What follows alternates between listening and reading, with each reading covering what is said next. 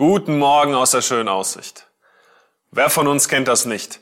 Wir haben eine ganz besondere Situation erlebt, eine ganz besondere, besondere Geschichte. Ähm, vielleicht haben wir etwas Besonderes gelernt oder gehört. Auf jeden Fall ziehen wir los und wir erzählen es unseren Freunden, unseren Mitmenschen. Und diese Sache, das, was wir gelernt haben vielleicht, es ist so besonders, dass wir es immer wieder erzählen. Ähm, uns fällt es nicht schwer, das zwei, dreimal zu erzählen. Und es kann sogar vorkommen, dass wir es der gleichen Person öfter erzählen. Und selbst wenn du es nicht kennst von dir selbst, dann vermutlich äh, von deinem Gegenüber. Dass du schon mal da saßt und jemand erzählt dir was voller Begeisterung und du denkst dir, das hast du mir schon erzählt. Aber okay, erzähl ruhig, weil du scheinst so begeistert zu sein. Ich meine, gerade ist die perfekte Zeit für solche Geschichten. Ähm, es ist Sommer, wir fahren in Urlaub, wir erleben Dinge, wir verbringen Zeit mit unseren Freunden. Als Studenten lernen wir vielleicht gerade besonders viel und hoffentlich auch etwas, was uns begeistert.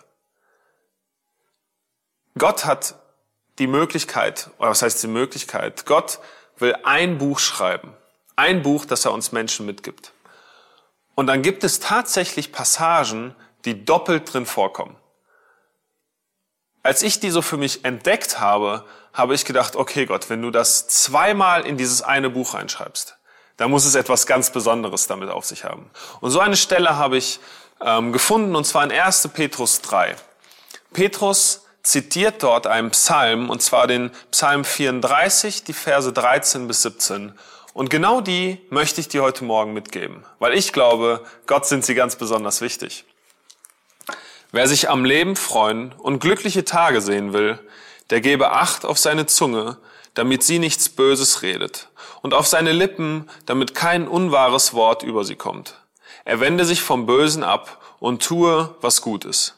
Er sei auf Frieden aus und setze sich mit ganzer Kraft dafür ein.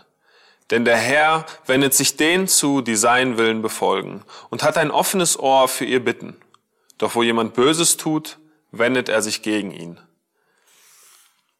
Wenn du heute in den Tag gehst, dann achte auf das, was du redest. Ähm, rede überall die Wahrheit. Meide das Böse und versuch überall dort, wo du bist, Frieden zu bringen. Der Herr wird sich dir zuwenden und er hat ein offenes Ohr für das, worum du ihn bittest. Ich wünsche dir einen wunderschönen Tag.